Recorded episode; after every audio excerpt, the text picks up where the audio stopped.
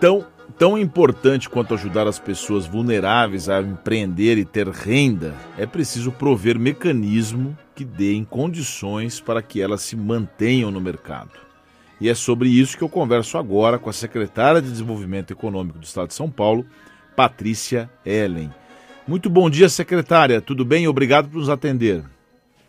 Bom dia, Sergei. Bom dia a todos que estão nos acompanhando essa manhã. É uma honra e uma alegria estar aqui com vocês hoje, principalmente com boas notícias. Ah, secretária, a honra é nossa. E a gente acompanha agora, a gente, eu vi que você postou no seu Instagram entrevista, muito obrigado, né, promovendo o Oito em Ponto. Eu vi que é, você já acordou muito cedo, já fez ginástica às 5 horas da manhã. É o, é o governador que está te inspirando ou você sempre foi assim? Às seis da manhã, né? Que eu tenho filhas gêmeas, elas entram na escola às sete e meia. Então, para eu conseguir fazer alguma coisa, tem que ser antes disso, né? As mães e os pais que têm essa função com os filhos também sabem muito bem, principalmente os empreendedores. Na pandemia, as empreendedoras mulheres sabem que foram muito mais impactadas por causa disso, né, CG? Dar conta dos filhos em casa, trabalhar. E a maior parte das mulheres dá conta disso e ainda é arrimo de família. Né? Eu ainda tenho o privilégio de ter apoio, de ter ajuda. Eu fiz tudo isso que você falou. Imagina as mulheres que estão fazendo isso sem o apoio que eu tenho, né? É verdade. A, mulher sempre tem a tripla, a quádrupla jornada, né? A mulher trabalha bastante. Já que eu citei o governador, João Dória, ele lançou, lançou na última sexta-feira o programa Bolsa Empreendedor, que oferta bolsas para autônomos informais em situação de vulnerabilidade. Você pode explicar para a gente o que, que, é esse, o que, que é o Bolsa Povo Empreendedor e o que, que ele oferece? Posso sim. Então, o governador João Dória, desde o início da pandemia, pediu para que nós tivemos, tivéssemos esse olhar para as pessoas mais impactadas pela pandemia. E agora, mais recentemente, nós lançamos, com as economias geradas pela reforma administrativa, podemos injetar recursos nos maiores programas de assistência social e transferência de renda que o Estado já fez. Através do Bolsa do Povo, nós temos uma série de auxílios. E havia um público que ainda estava ali, é, a gente fala um pouco no limbo, né? Que são os empreendedores informais desempregados que não estão em alguns dos auxílios, mas que foram muito impactados pela pandemia. O programa Bolsa do Povo Empreendedor, ele é inédito e tem exatamente esse objetivo de apoiar esses empreendedores informais em situação de vulnerabilidade, em especial a população que foi impactada desproporcionalmente de uma forma negativa pela pandemia, e destacando aqui mulheres, a população é, de negros, pretos, é, de pretos, pardos, indígenas, a população com deficiência física e jovens. Esses foram os públicos mais impactados. Então, mulheres, por exemplo, hoje, de cada três desempregados, dois são mulheres o empreendedorismo feminino cresceu duas vezes mais do que o masculino durante a pandemia. Os pretos são mais da metade dos empreendedores. Então, esse programa tem esse olhar para o empreendedor informal, que para que ele possa receber um auxílio financeiro e também um apoio para a formalização através da qualificação e o apoio concreto para a abertura da MEI. Como é que a gente, quem pode se inscrever e como se inscrever nesse programa?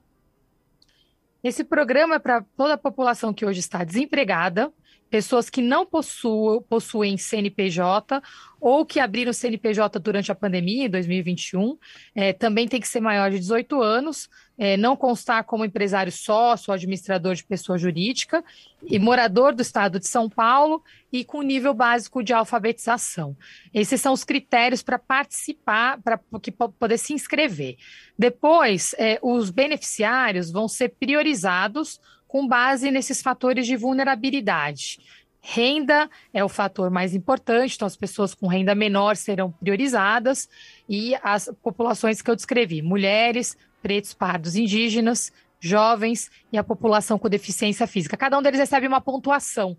Então, a inscrição vai até o dia 19 de setembro. Assim que finalizarmos a, as inscrições, nós fazemos essa priorização com base em vulnerabilidade e haverá o benefício para 100 mil empreendedores é, que já receberão esse auxílio a partir de setembro. É um auxílio de mil reais, pago em duas parcelas de quinhentos reais, juntamente com o curso de empreendedorismo em parceria com o Sebrae, um curso gratuito, e apoio à formalização, ou seja, a abertura e gestão da MEI.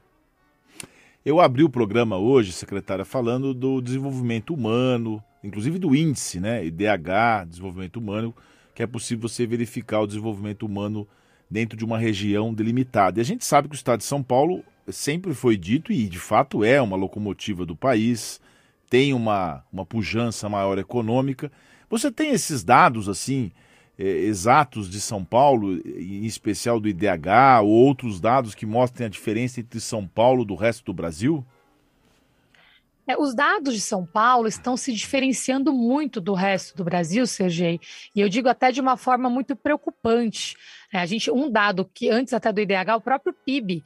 Né, a gente viu nos últimos três anos São Paulo se descolando do Brasil. A gente, em 2019, teve um crescimento quase o dobro do Brasil. Em 2020, com a pandemia, é, o Brasil teve um, uma recessão de 4,1%, São Paulo cresceu 0,4%, e esse ano a expectativa de crescimento para São Paulo é entre 7,5% e 8%, e o Brasil tem uma expectativa de crescimento aqui que está sendo revisada para baixo nas últimas semanas, mas em torno de 5%. Ou seja, não é um crescimento, é uma compensação da recessão de 2020. Então, esse é o primeiro problema. O Brasil não está crescendo. O segundo é essa inflação galopante com uma ausência completa de políticas nacionais. E o terceiro, como você mencionou, o IDH. São Paulo tem o IDH na média acima do Brasil. Agora, nós estamos com um olhar também regional que nós temos algumas regi regiões do estado de São Paulo que tinham um IDH mais baixo. E para elas nós lançamos programas específicos, Vale do Ribeira, Pontal do Paranapanema, todos eles junto com o secretário Marco Vinholi, esse pedido do governador de sempre olhar quem mais precisa. Agora, com a reforma, nós estamos com 21 bilhões de reais para investir exatamente nesse modelo de retomada econômica inclusiva. É um momento de crescimento, mas com acolhimento, com inclusão. A pandemia escancarou a nossa realidade de desigualdades do Brasil. E ela também exacerbou essa realidade de desigualdades.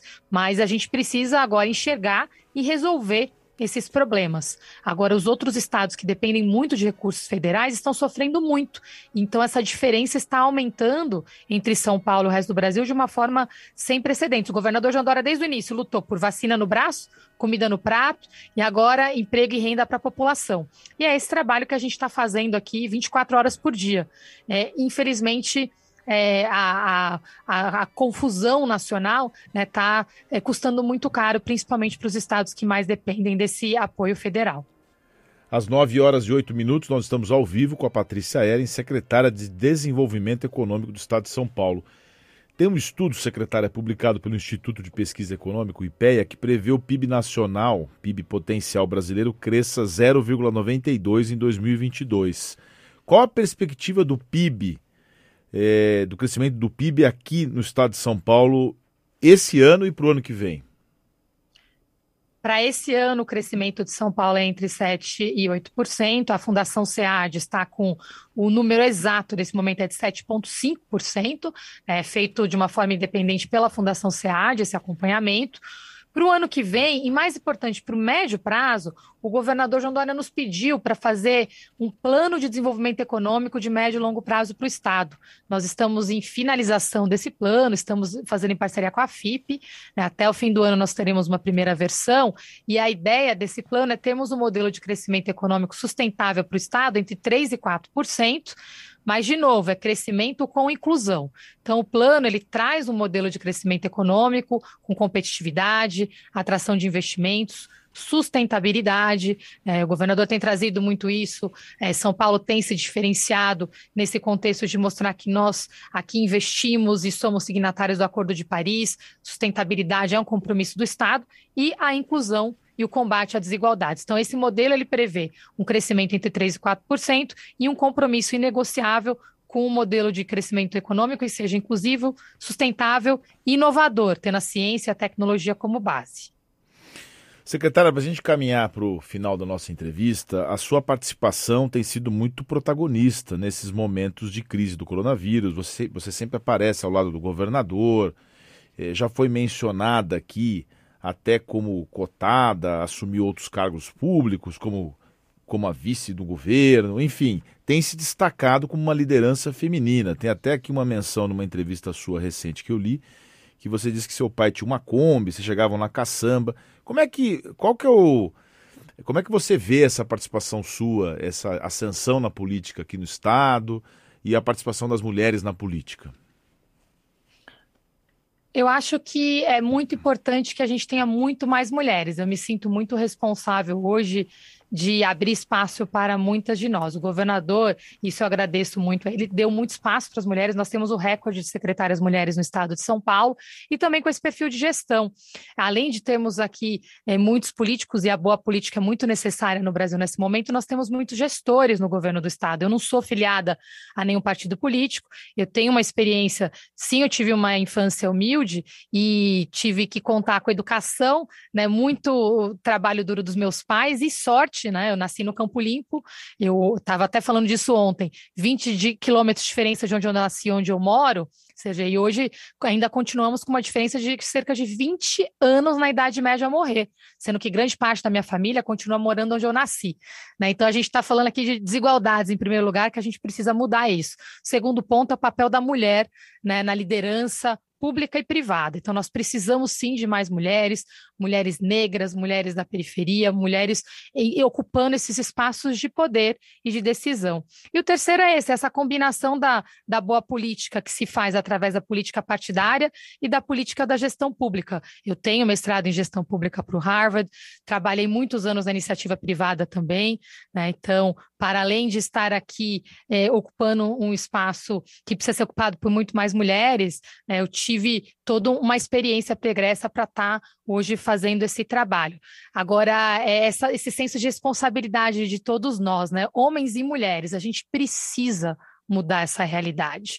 Hoje, eu sinto que, de certa forma, a gente está andando para trás.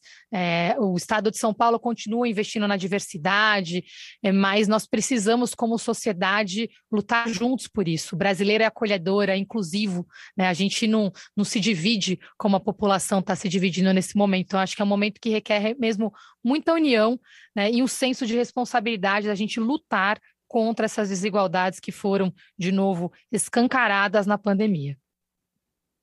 Conversamos ao vivo com a secretária de Desenvolvimento Econômico do Estado de São Paulo, Patrícia Ellen.